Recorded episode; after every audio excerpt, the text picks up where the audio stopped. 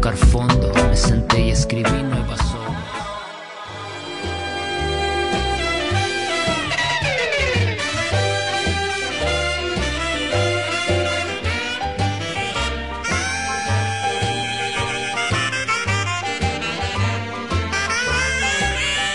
Papas Fritas Producciones presenta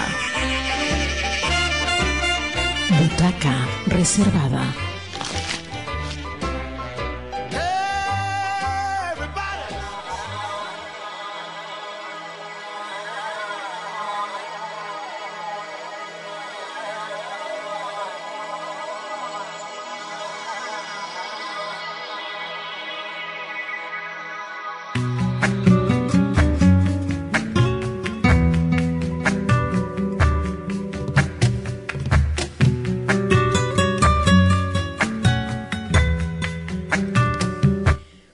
Buenos días, buenas tardes, buenas noches y buenas madrugadas. Aquí Oriana Arismendi en el programa de radio de Roberto Palza, Butaca Reservada, en Radio 200 Bicentenario. Este, primero comentarles respecto a que ayer tuvimos una presentación de Alicia en el País de las Maravillas, donde una vez más nos presentamos como ejercicio con el elenco de teatro de la UPT. Es una obra, respecto a comentarios de ellos, es una obra bastante colorida, eh, llama bastante la atención el juego de luces, los cambios de luces según las escenas eh, y cómo los personajes eh, llegan a ponerse debajo de las luces, ¿no? Para crear cierta esencia y cierta ilusión. Y por otro lado, mi papá me comentaba respecto a algunos nuevos actores. Sí apreció bastante que los actores nuevos hayan sido lanzados así sin tener tanto tiempo de preparación como nosotros. Sí, ajá, es lanzarse al agua, como usted dice. Y este y dice que sí, bastante bien, pero eh, siempre hay cosas, ¿no? Que uno puede mejorar. Siempre nosotros buscamos hacer las cosas mejor. Y eso sería más que todo algunos de los comentarios. Eh, nuestra crítica Flavia también hizo algunos comentarios. ¿Puedes reproducirlos, por favor? Sí, nos dice que que los nuevos estaban muy bien, pero, pero nosotros los antiguos, que ya no, que bajamos la calidad. Eh, tú, además un, lazarillo que hizo los comentarios por ella, sí. utilizó sus habilidades este, de persuasión. Así es, tuvo un acompañante que dio muy buena crítica en realidad. Eh, a mí me gustó bastante y sobre todo que la haya felicitado a Anabel, porque yo siempre voy a reconocer el trabajo de ella. Para mí. Este, de repente se insinúa una escena y, el público lo capta e inmediatamente corre hacia la siguiente. Entonces, este, eso es lo que, llamaba la atención. Y, a veces yo tengo más bien ese defecto como dirección, que termino siendo muy denso, muy eh, excesivos jeroglifos y como que no se alcanzan a entender con claridad todas las cosas que me gustaría que se percibieran, ¿no? Pero parece que ahora en Alicia la cosa va, va, va por otro tono. Entonces, si estamos logrando una cierta ligereza, si estamos logrando una cierta eh, simplicidad, pese a la complejidad de mostrar tres Alicias, romper el concepto del realismo, este, intercambiar escenas, eh, y respetando, este, la, la, la, historia, como originalmente ha sido construida. En lo personal, que es una historia, una manera de que me gusta mucho de trabajar esto de modelos por construir, es decir, es como contar una historia pero por fragmentos y es como un rompecabezas que te dan piezas sueltas y que tú tienes que unirlas y donde no haya información es el espectador el que las termina uniendo subjetivamente como, como armando su propia película. Eso me gusta mucho y no quisiera perder el hilo porque ya he recibido eh, algunas sugerencias para trabajar nuevas escenas como esta que, se me ocurre de los conejos. Hace rato que me está sonando los conejos eh, en una escena colectiva. También recuperar la idea de las alicias, no dos, sino tres. Ya la necesito urgente, a tres y armar esta idea de que ella crece y decrece, que está insinuado en una escenita chiquitita, pero que no es lo suficiente. Y, y también eh, volver a recuperar el tema de lo coral. Tenemos cerca de 20 jóvenes que están interesados en ingresar. ¿Cómo los hacemos participar sin que se rompa esta, esta estructura que hemos creado? ¿no? Eso, eso me gustaría. Doriciña o, o, o en tu caso, Oriana, ¿qué es lo que opinan al respecto?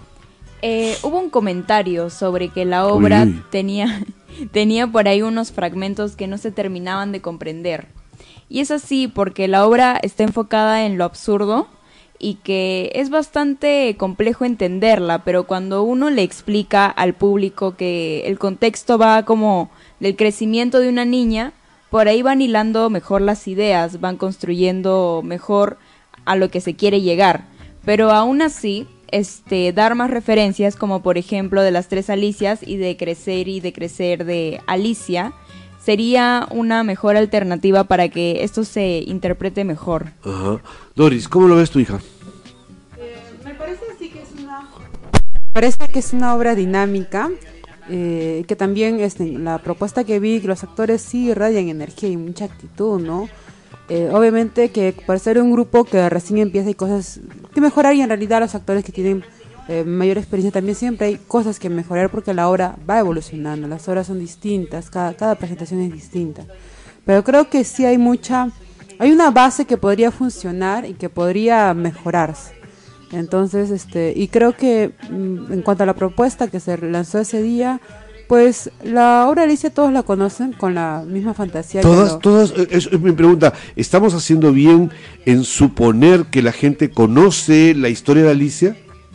Normalmente la, yo considero que sí porque es po- está dada por Walt Disney, ¿no?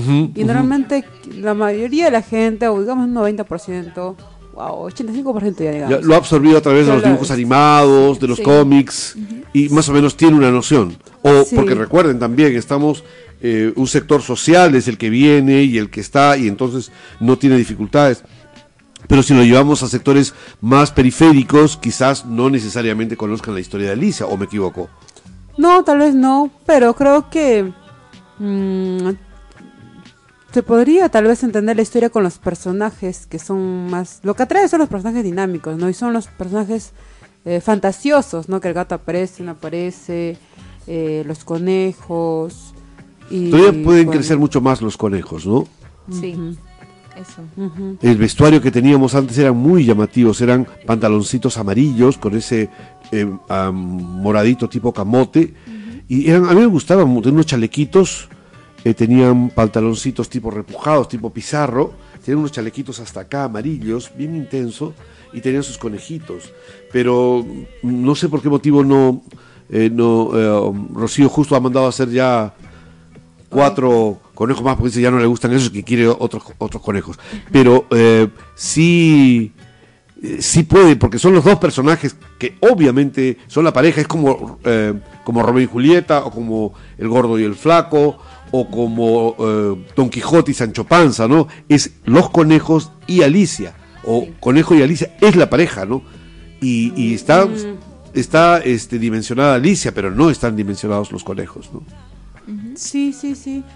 Bueno, por eso creo que la propuesta sí es muy interesante. O sea, si bien es cierto, hay, no es lineal, pero creo que, bueno, ahora... mm, Estamos viendo un espectáculo teatral, si te das cuenta, este Oriana, ¿no? el que se puede experimentar con... vi. el que se puede experimentar... Oye, aquí la señorita, disculpe, pero eh, primero se puso la chompa, ahora se arregla el cabello. Y nosotros ya no sabemos qué hacer, si hablar de la obra o si hablar del espectáculo que estamos presentando, presenciando acá. Hay que ahorrar el tiempo. Adelante, por favor. El tiempo es todo un personaje, ¿no? Día domingo. Este, bueno, creo que, que sí es una propuesta que, que llama. que lo- lo- el hecho de que sea fragmentado también llama la atención, ¿no? Y creo que finalmente sí se entiende, porque al final creo que e- es ahí ella se levanta y es como que, bueno, fue un sueño. Con Ok, eso ya no es que se cierra muy bien, con- todo es posible en un sueño, ¿no es cierto? Es onírico, es fantástico, no necesitas que sea coherente.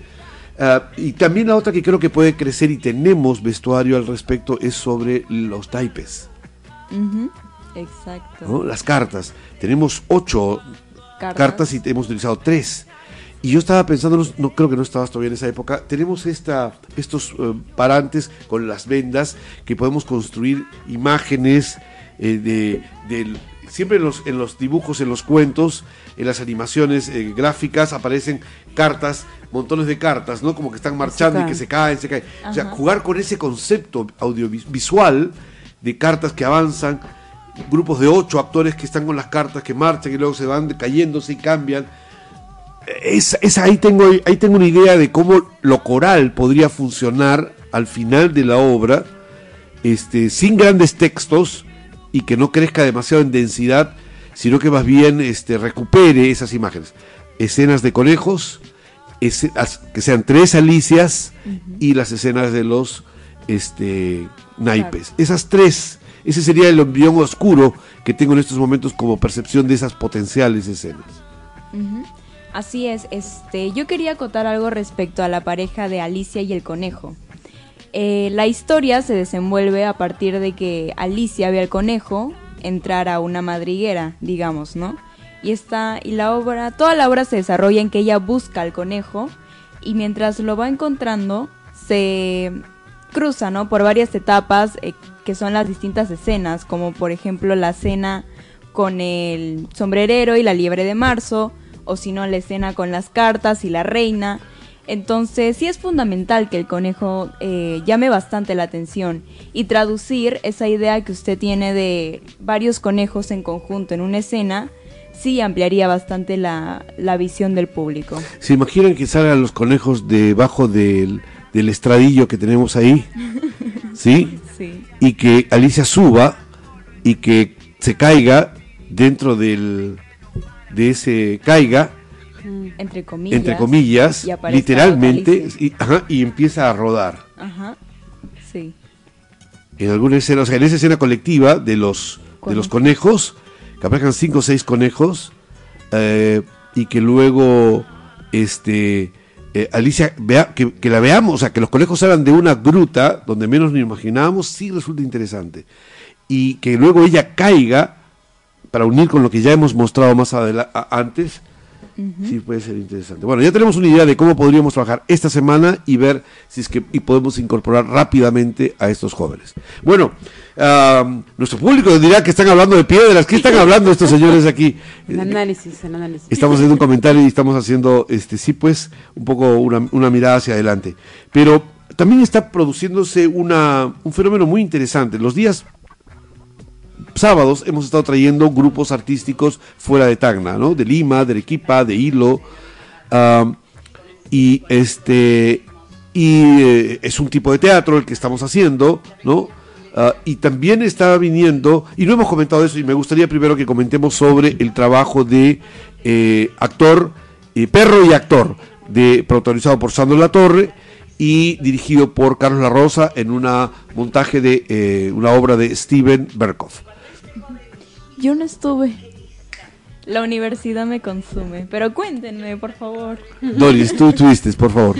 Bueno, fueron dos mm, monólogos eh, donde más que todo, bueno, prima el trabajo del actor. Hay unos que otros elementos visuales que en realidad sí son llamativos porque al inicio se usa una eh, tela pero con un diseño especial y adecuado a la historia, pero es lar- largaza, ¿no? Y te cubre todo el fondo. Y detrás de ellos se esconde el actor, entonces a pesar de que solo sea un elemento, lo aprovecha muy bien y llama bastante la atención. No pasa para nada desapercibido.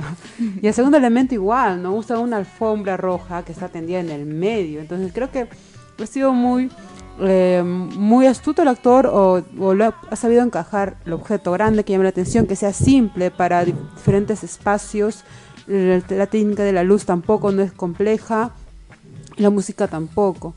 Eh, creo que el texto, si bien es cierto, son, este, so- son, son diferentes problemáticas y cuestiones que son muy contrarias, pero eh, se adapta, o sea, es, es un texto, un texto sencillo que es para cualquier tipo de público, bueno, desde a partir de los 16 años, como lo mencionó, ¿no? Pero creo que es muy...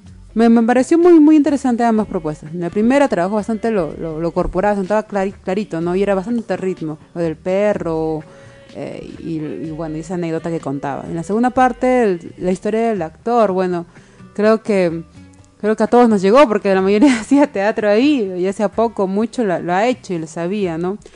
Pero creo que creo que bueno, finalmente este este tipo de propuestas cortas sí atraen a un cierto público, pero y son factibles para presentar en cualquier tipo de espacio.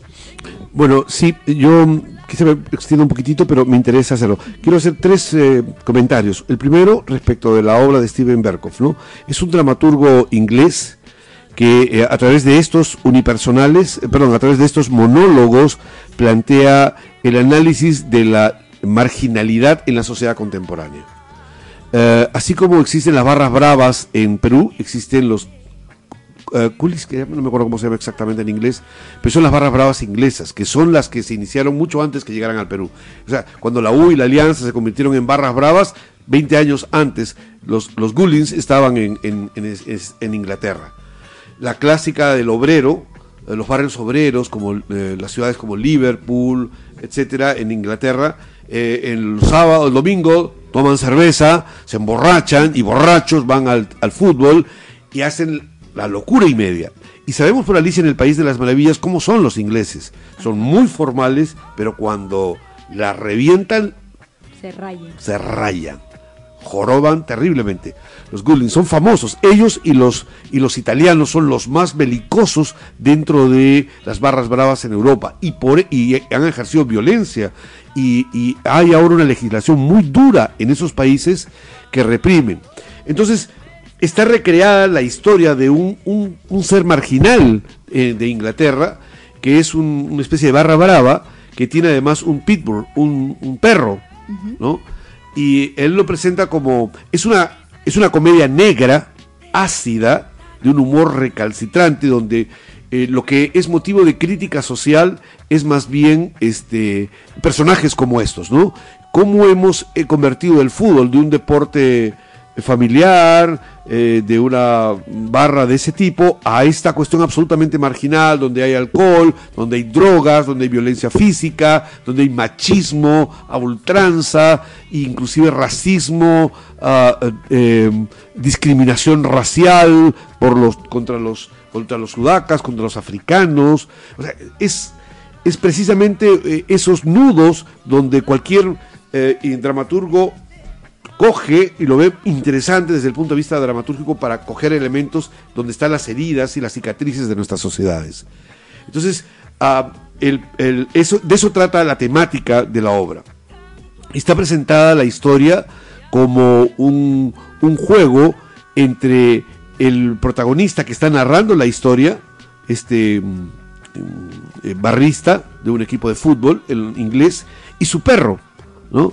Y lo anda recreando a ambos al mismo, los anda representando a los dos al mismo tiempo, pese a que la narración es de eh, este señor. Y en realidad es la comparación, ¿no? Que es como una metáfora eh, muy gruesa sobre que esas personas son como perros rabiosos, ¿sí? Y el pitbull es presentado como un animal que es muy feroz y ha mordido a un niño y le ha generado 300 puntos y más bien genera eso risa. Y está además con un lenguaje muy procaz, lleno de groserías, brutal, salvaje, eh, y está hecho deliberadamente, ¿no? Y en el mundo del teatro eso es absolutamente eh, muy interesante que sea presentado de esa manera. Por supuesto, al público común y corriente le chocaría terriblemente, pero aún, ah, pero es absolutamente, está fundamentado por las características que quiere incidir. Si vas a hablar de personas en ese extremo de marginalidad, pues tienes que utilizar el lenguaje que corresponde. Y es sancionado ah, expulsando los 50 años. Recuerden, la, la sociedad anglosajona no es como nosotros que lo mete a la cárcel y ya está. No, no. Puede acumularse años. Entonces, 50 años ha sido expulsado de ingresar a los estadios y él nunca más puede ir a alentar a su equipo. Y la tela que dice Doris como escenografía, ya la puesta en escena, es una tela gigante de más o menos unos 15 metros o 10 metros, como las clásicas eh, pancartas de Ah, las barras bravas, tiene toda esa estética también, que fue colgada a lo largo de todo el espacio nuestro, y él está permanentemente entrando y saliendo detrás hacia la zona de adelante de esa de esa mm, pancarta. Entonces, adentro es el perro, afuera es el, es el personaje. Y viceversa también lo mezcla. Eso fue un buen recurso, como dice Doris, que es, porque está en la lógica del, del monólogo, del unipersonal, y con muy pocos elementos, casi con un, montaje minimalista en luces, vestuario, eh, escenografía, logra transmitir lo confrontacional, lo provocador que resulta la temática. Es el primer monólogo de más o menos 22 minutos. El segundo monólogo es otra marginalidad y donde nos sorprende y nos coge por retaguardia es que los marginales ya no son los barras bravas, no es un asesino en serie, no es un pedófilo, o no es una prostituta, o no es un político degenerado o degenerada, sino es un actor. Ahí nos coge por retaguardia, nos coge eh, como un acto de traición. Habla del actor y la actriz, como en este caso un actor, como un ser marginal en una sociedad que condena al teatro a una acción marginal, en la que fuertemente está, eh, eh, tiene prioridad la música, el cine, la televisión, las redes sociales, y donde el teatro cada vez se está convirtiendo en un gueto minoritario, y donde la sobrevivencia del actor autojustificada, este, porque no es casi como un apóstol que se dedica a este arte, en realidad no es nada más que evidenciar la marginalidad en la que hemos sido condenados los, artistas y los actores por una sociedad que está pensando en otra. Está en la monetarización, está en el consumismo, está en otras cosas. Esas son las dos grandes temáticas. Eh, los dos monólogos, la dirección en ese sentido, a mí me gustó mucho el segundo monólogo, porque me agarró frío, de, frío desprevenido, y ya no estaba hablando de terceros, sobre un marginal, que bueno, sino estaba hablando sobre mí, ¿no? Y fue distinto. Fue muy empático y creo que en, ese sentido la dirección fue interesante.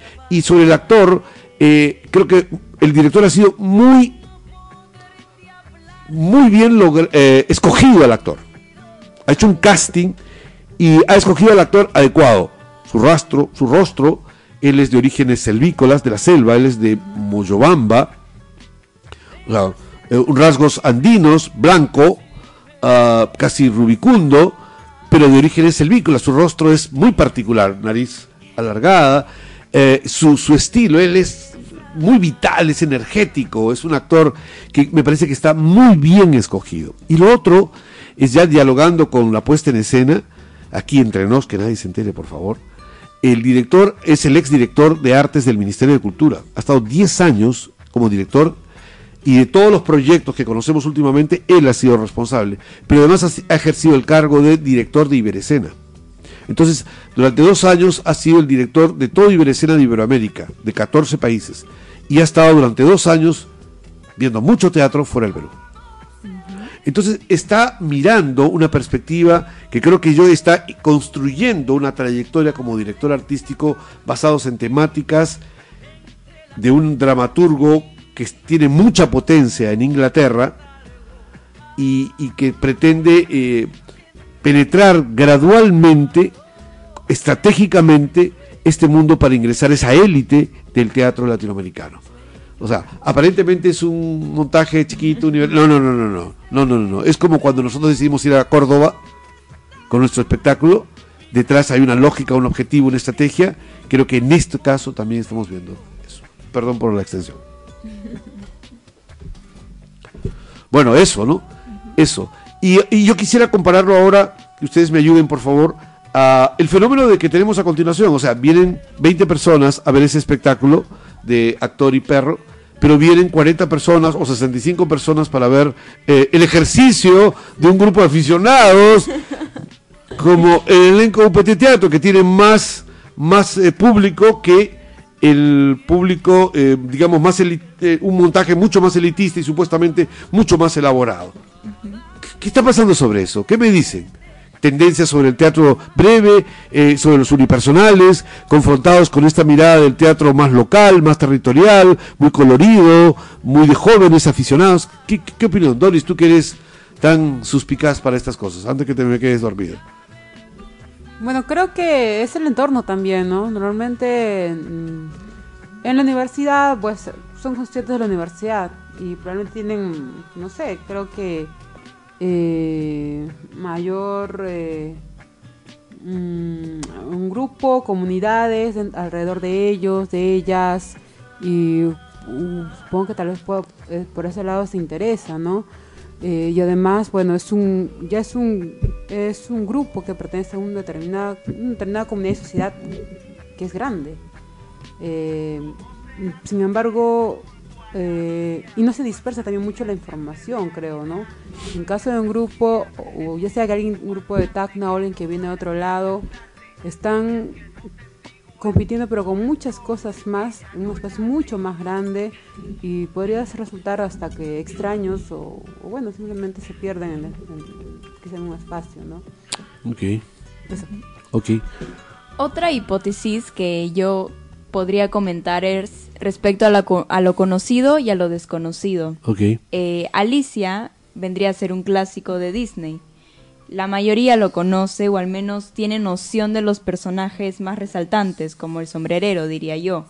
Este, en cambio, una obra que es más elaborada como perro y actor, por ahí no a muchos les suena o vienen con una idea y después en la escena reciben otra otra perspectiva, digamos, ¿no? Entonces por ahí uno, se una- uno tiende a impulsarse a lo que ya conoce, a lo que se espera ver, a, a las escenas más conocidas, quizás que ya vio antes, pero ahora simplemente lo va a ver de otra forma, lo va a ver en teatro. Ok, a mí me parece interesante las dos, los dos enfoques porque, este, fíjense que el objetivo del proyecto Casa Lúdica es promover las nuevas audiencias y mejorar las audiencias que tenemos. Y ambas son audiencias, lo dijo Doris creo que al inicio, ambas son audiencias diferentes, pero sumamente importantes, que todo centro cultural debería tener. Por un lado, eh, lo masivo, eh, la búsqueda de lo territorial, lo cercano, lo conocido, ¿no? También a través de clásicos. Y por otro lado, eh, lo, que quizás sea un poco más experimental, más exploratorio, pero al mismo tiempo también muy importante, sobre todo un centro cultural que quiere tener una perspectiva mucho mayor. Y no nos debería sorprender estas diferencias, es decir, el número de las audiencias no, no necesariamente tienen que coincidir. El perfil del que asiste a espectáculos como los que estamos eh, protagonizando con Alicia son familiares, eh, amistades y el entorno que está relacionado a la comunidad ah, universitaria, ¿no? Por tratarse de un elenco universitario. Y el perfil del, am, del espectador, de más bien de la obra eh, que vimos con am, actor y eh, perro y actor, es más bien gente de teatro, eh, gente que ya ha visto teatro, que tiene en el teatro un gusto estético y que viene a precisamente a ser sorprendido, a que lo, lo- le, eh, le llenen los ojos, que, lo sor- que, que- que lo, mu- lo muevan. Y, y- y el uno va por el lado inclusive del unipersonal porque por razón de costos, ¿no? Hay montajes muy interesantes en Lima que no se pueden trasladar a las regiones por el costo. Hay que traer eh, avión, pasajes, alimentación, hospedaje y los márgenes de rentabilidad no lo justifican, ¿no? Mientras que en el otro lado es más numeroso, es más colorido eh, y es porque los costos se disminuyen porque no hay costos de todo lo anterior, ¿no? Que implica el traslado. Así que creo que estamos en lo correcto de trabajar los públicos, ¿no? En trabajar las audiencias ah, de un teatro ma- de mayor exquisitez, pero probablemente más marginal, de eh, lo masivo, por en este caso de las comunidades universitarias, los jóvenes, y la otra audiencia que nos falta son los niños. Y ahí entra Colibri. Y ahí entra Colibri. Que son los tres perfiles que nosotros trabajamos como audiencias. Niños, jóvenes y adultos, ¿no? Y entonces creo que eh, eh, estamos orientados adecuadamente con, con Casa Lúdica, los talleres que tenemos los sábados, eh, ahora con la feria del Festival de las Artes, que nos viene ahora septiembre-octubre, noviembre me parece también, y luego eh, tenemos eh, la- el Encuentro de Teatro por la Paz, que estos espectáculos están viniendo con el Encuentro de Teatro por la Paz. Bueno, así que creo que está muy bien, afortunadamente están funcionando algunas cosas. ¿Y este domingo qué va a ocurrir? Cuéntame, Doris, por favor, ¿qué va a ocurrir este domingo? Tenemos presentación doble, ¿no? Tenemos Colibrí, el grupo Desierto Picante, y tenemos Alicia en el país de la... Alicia, Alicia, Alicia, ajá, de UPT Teatro. como parte del segundo Encuentro de Teatro por la Paz. Claro, ambos son como partes del segundo encuentro de Teatro por la Paz. Y bueno, en realidad este, ambos espectáculos estaban muy entretenidos y es, es para un público familiar, así que todos, toda la gente está invitada al Centro Cultural Cuadra 21 en Alto de Lima 2128 y es a las 6 de la tarde vamos a mirar primero la obra eh, Alicia y a aproximadamente 6.40 estaremos espectando Colibrí. Dura todo el espectáculo, son eh, 40 minutos, 50 minutos más 30, 80 minutos, es decir, una hora con 20 minutos. Una hora con 20 minutos dura todo y son dos por uno. Y los precios son, Oriana. Para niños tenemos 5 soles, para estudiantes 2 por 15 y para los adultos de 10 soles. Muy bien, ¿y cómo pueden adquirir las entradas? Puede haber preventa a través del YAPE al 955-97-9994 o al... Al 917-490254. Ok, a estos dos YAPES pueden este, enviarse para que puedan hacer la, pre- eh, no preventa, sino simplemente comprar sus entradas con antelación. Porque calculamos que podría venir un poco de público eh, viendo el te- teatro infantil y viendo también la buena eh, presencia de espectadores que está logrando eh, UPT Teatro. Así es, el domingo 17. Domingo 17 de eh, septiembre a las 6 de la tarde los esperamos en un horario eh, dominical, dominical porque es eh, un poco más relajadito.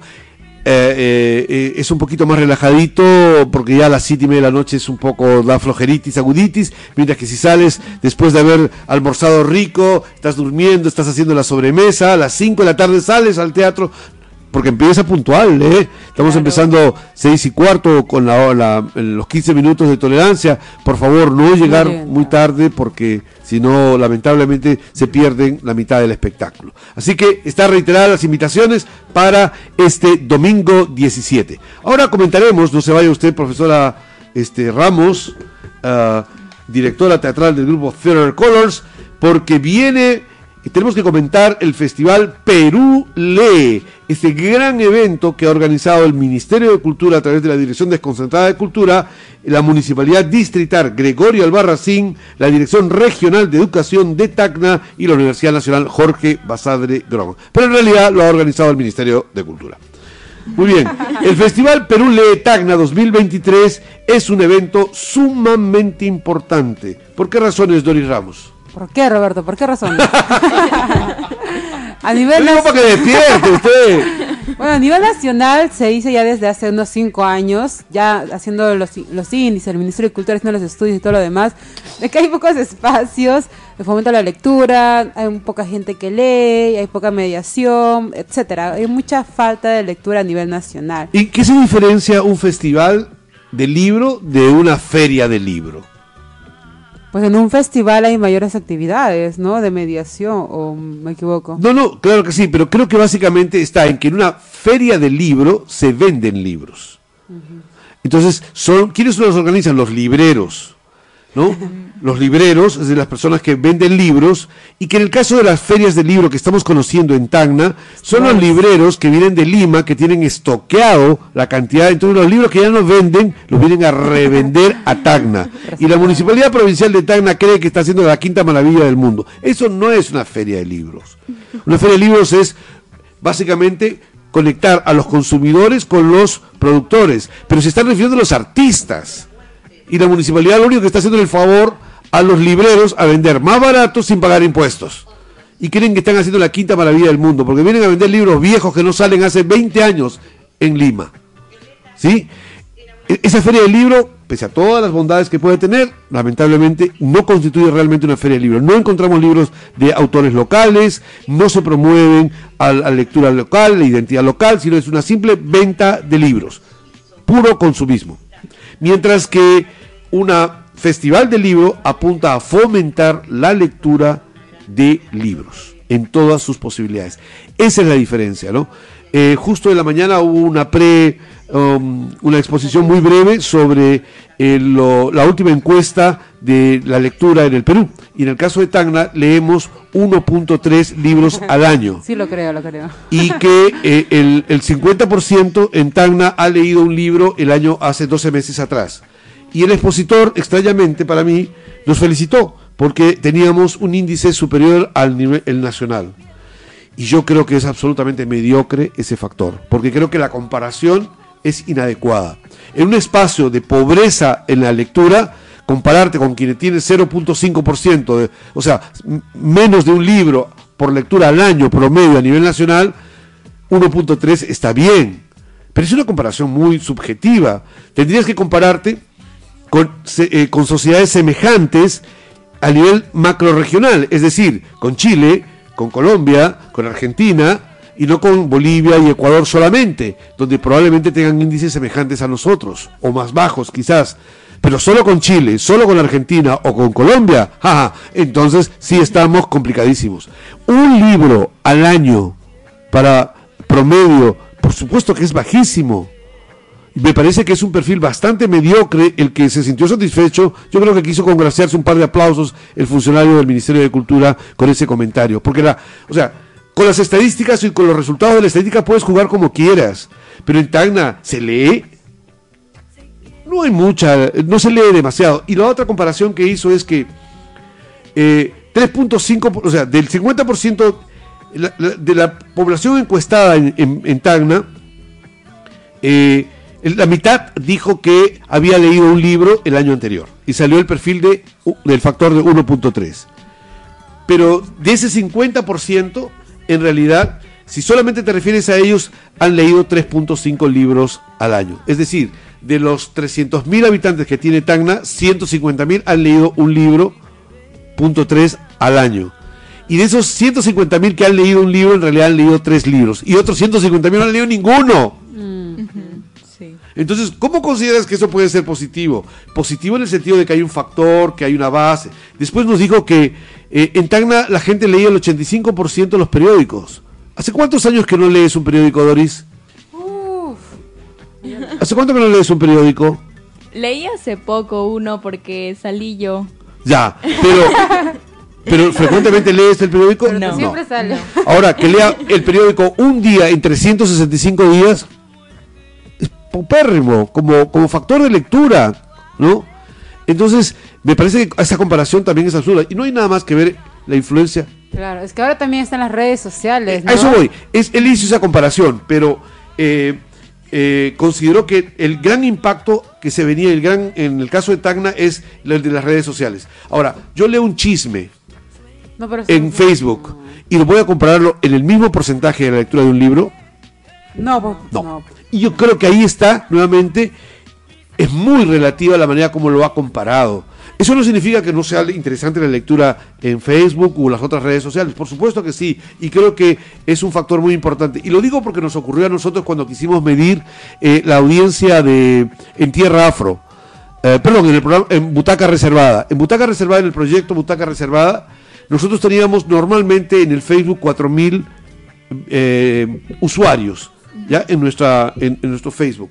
Pero con la influencia de la pandemia llegamos a tener medio millón de vistas en medio millón de vistas en eh, en internet por eh, nuestros eh, podcasts. Pero lo que había pasado es que eran vistas no necesariamente reproducciones. Y, en consecuencia todo ese fenómeno eh, tenía era un fenómeno que perturbó la regularidad de la audiencia. Entonces, 500 mil, wow, era una quinta y no era cierto. O sea, es cierto que nos han visto 500 mil vistas, pero no es lo mismo que hayan venido al teatro 4 mil personas. No puedes compararlo, es comparar A con Z. Son dos cosas distintas y creo que ahí radica el, el tema, ¿no? La, la- la data que está llegando por internet puede confundir. Si tú ingresas ahorita al Facebook y miras un chisme, oye, mira, eh, quiere este eh, em, Cristina Aguilera va a tener un tercer hijo, wow. Oye, eso no puedes compararlo con leer un libro, una novela que te da un universo, un mundo diferente. No puedes compararlo, son dos cosas distintas. Yo no digo que sea menos lo uno que lo otro, son distintas. Y esa comparación es la que se hizo. Pero en fin, eh, el Perú lee, más bien es un conjunto de casi 100 actividades que resulta muy interesante, es precisamente cómo... ah, y hay que reco- reconocer que este funcionario lo que pretendía era decir, oye, Tacna tiene muchas posibilidades de eh, incrementar potencialmente su fomento del libro, ¿no? Y en ese sentido sí reconozco que puede ser interesante y por eso que ha seleccionado a Tacna como una opción.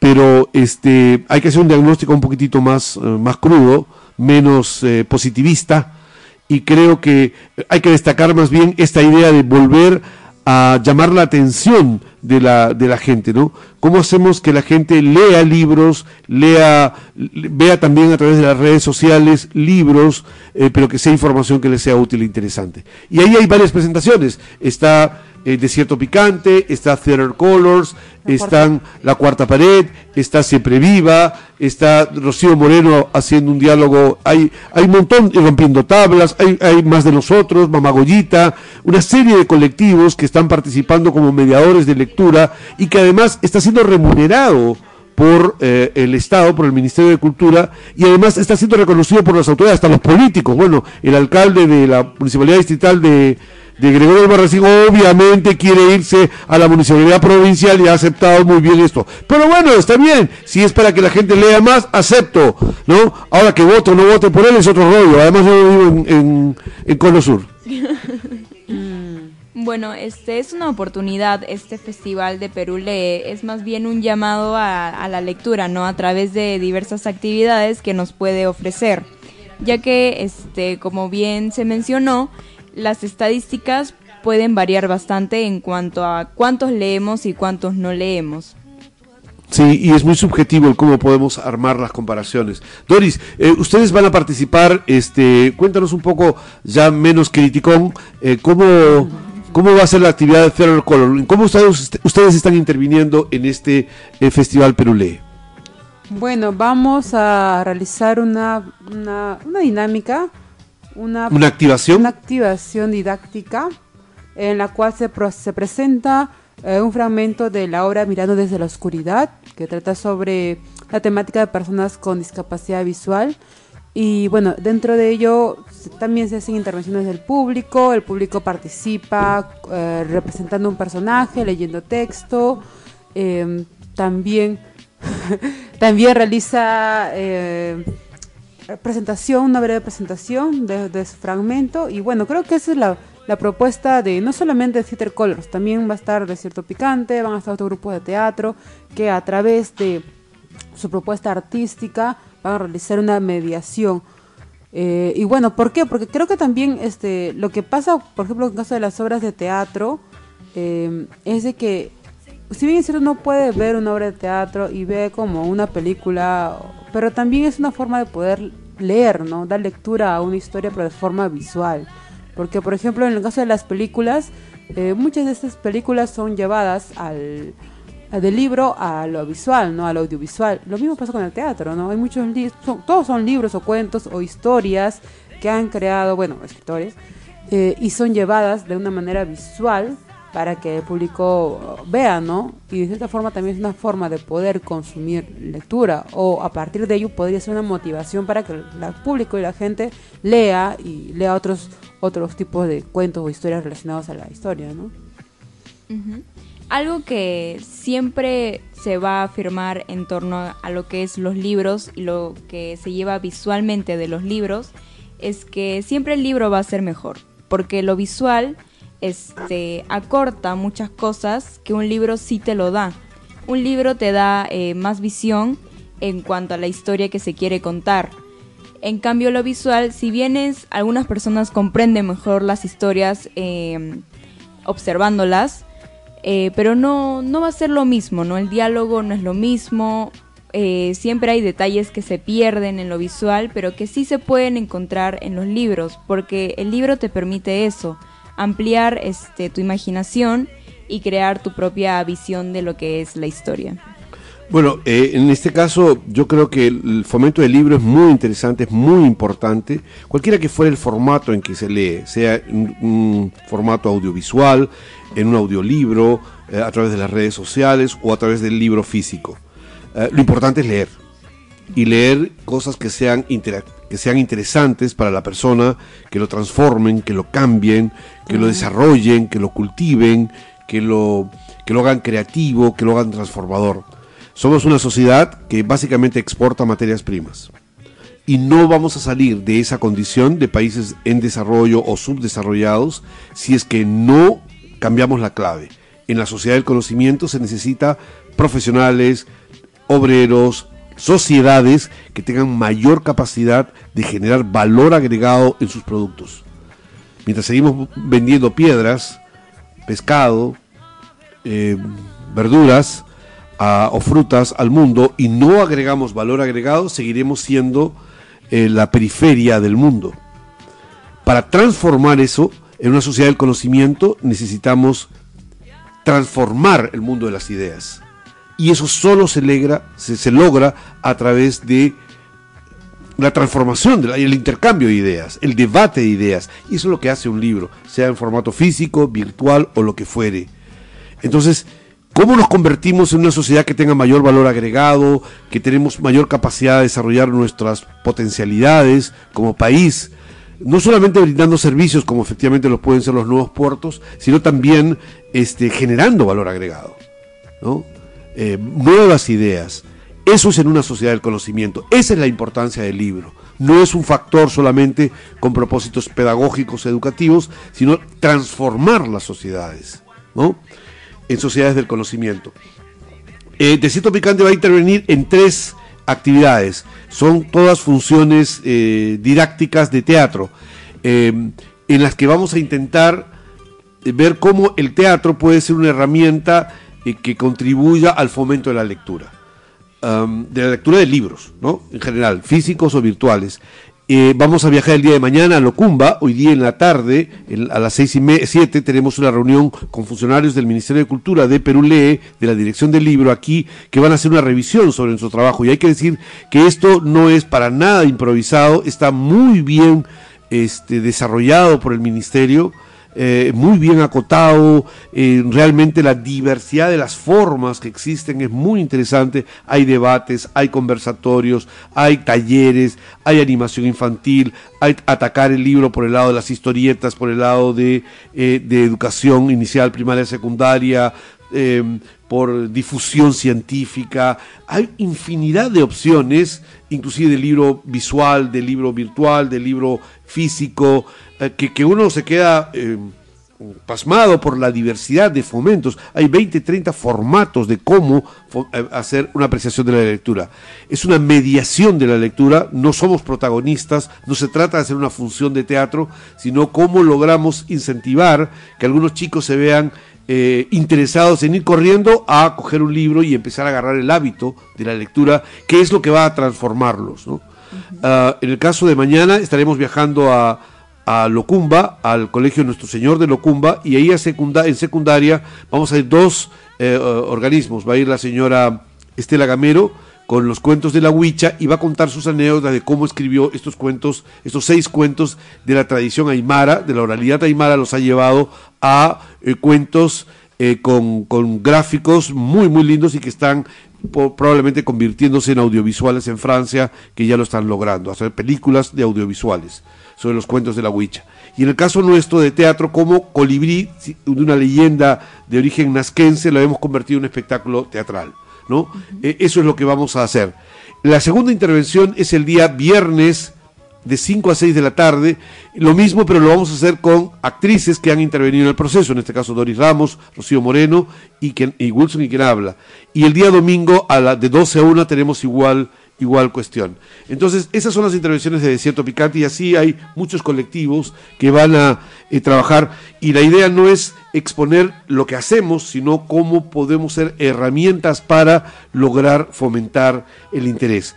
El, eso es- ocurre durante toda la semana. Hay talleres también. El día de hoy hay un taller de, sobre la encuesta nacional del fomento de la lectura que está midiendo cuantitativamente la lectura a nivel nacional. Están mostrando los resultados.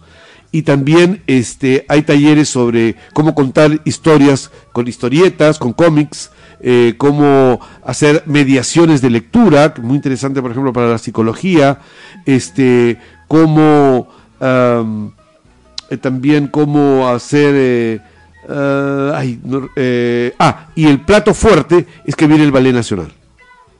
El ballet nacional estará presente en el parque de la familia en Cono Sur el día sábado. Es el plato fuerte que viene con un espectáculo de ballet clásico totalmente gratuito en Cono Sur.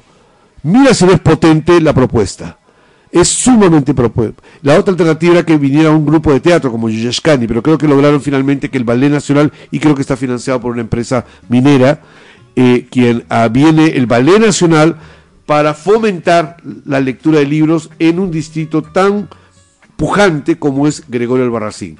Creo que la Municipalidad Provincial de Tacna no la captó, porque es obvio que esto debió haber sido patrocinado por el gobierno regional y la Municipalidad Provincial de Tacna. Y la Municipalidad Distrital Gregorio Albarracín la captó a la primera y por eso se va a llevar a cabo en el Parque de la Familia. Es muy interesante porque apunta a descentralizar. Recuerden que el poblador del Gregorio Albarracín no es el poblador del centro de la ciudad, sino es un poblador eh, emergente de los sectores sociales eh, obreros, empleados, y hay un fuerte componente también de población de origen eh, altiplánico, que ojalá que se vea integrado y que sea capaz de eh. Así que creo que estratégicamente está muy bien logrado esto. Ellos amenazan con hacer esto los próximos años aquí en Tacna de manera sistemática y ojalá que ocurra porque entre esas ferias de libro que venden libros de quinta categoría que no se venden en Lima y traernos acá como, eh, como si fuera la quinta maravilla andando a una feria de libros que fomente la lectura de libros entre niños, jóvenes y adultos, me parece muy interesante. Y aquí van a ir, están eh, motivados colegios, universidades, instituciones de educación superior, que van a llevarlos en, buses hasta el Parque del Niño para toda esta actividad. Así que y también va a Candarabe y Tarata. Van a estar presentes también el día viernes, me parece. Así que es muy ambicioso. Obviamente una gaviota no hace verano, pero este, es muy ambicioso y ojalá que se reitere a lo largo de los años, donde sí podremos encontrar entonces que tenemos cinco libros al año por eh, cada uno de los tagneños. Y entonces intentaremos llegar al promedio de la región como Chile, como Argentina, como Colombia, que no, no creo que bajen de 10 libros al año por cada índice per cápita por cada poblador. Se nos acabó el discurso. ¿Qué pasó? ¿Se han quedado dormidos? Yo estaba hablando demasiado. Estamos atentos. Una ya está con ojerizas, la otra ya, ya te da risa. ¿Qué es esto? Estamos atentas a su discurso. Bueno, Eh, es un proyecto completo, ¿no? Porque te, te trae ballet, por ejemplo, eso yo no lo sabía. eh, trae grupos de teatros y así una secuencia de actividades. Todos te cuentan una historia y todos tienen el objetivo de incentivar este, la lectura. Como mencionó, me quedo con eso de lo que se busca es que el joven, al ver eh, una actuación o la presentación de ballet, tenga ganas de ir y agarrar un libro. Eh, de eso se trata, ¿no es cierto? Es bueno, los jóvenes tampoco leen mucho, ¿ah? Eh, los jóvenes suelen, eh, la mayoría, en la encuesta, eh, ¿cuál fue el mo- la motivación? ¿Libro de estudio o, o por recreación? Y la mayoría dijo libro de estudio, es decir, lo que le exigen en, el- en la universidad. No puede contar eso, ¿no? Justo recién alguien ha- en TikTok ha hecho un, gran espectáculo porque comparó cómo se enseña en San Marcos y cómo se enseña en la UBA, en la Universidad de Buenos Aires. Y en el caso de, de San Marcos, este, te dan, eh, te dan libros para leer y por supuesto el alumno no los lee y simplemente va todos los días a clase y da examen de lo que el profesor ha dictado eh, durante el semestre. En la UBA no es así. En Buenos Aires lo que ocurre es que no hay examen de admisión, hay varios filtros, ingresas y el profesor te dice tienes que leer estos cinco libros para el curso y simplemente vas no vas a clase todos los días sino dos o tres veces a la semana y lo que hay básicamente es un debate para discutir sobre las ideas del libro no para tomarte un examen sobre lo que repetitivamente y de manera memorísticamente funciona son dos estilos diferentes uno tiene ventajas otro desventajas eh, y- pero eh, no podemos considerar solamente lectura lo que tienes que estudiar como curso manual del curso de psicología, no sé cuántos. No, pues tiene que también la lectura es mucho más allá de la mera transmisión de conocimiento. Pero bueno, creo que nos ha ganado la, la hora, eh, productora. Tenemos un minuto. Este, reiterar la invitación para este domingo, por favor. 17 de septiembre a las 6 de la tarde. A las 6 de la tarde se presenta 2 por 1 Por un lado, Alicia de UPT Teatro. eh, a las 6 de la tarde en punto y a las 6.40 minutos ingresa el grupo Desierto Picante con su espectáculo infantil colibrí para toda la familia en realidad, dos por uno. Exacto, los precios son, los repetimos una vez más, 5 soles para niños, 2 por 15 estudiantes y 10 soles adultos. Así que por favor ahí estarán presentes Ariana, Oriana, Arismendi, Doris Ramos y Roberto Palza en escena. Así que por favor los esperamos. Bueno, esto ha sido su programa Butaca Reservada, esperando que les haya gustado todas las, eh, las notas que les hemos traído el día de hoy. Somos eh, Radio Comunitaria Bicentenario, la, radio, que gestionamos entre todos.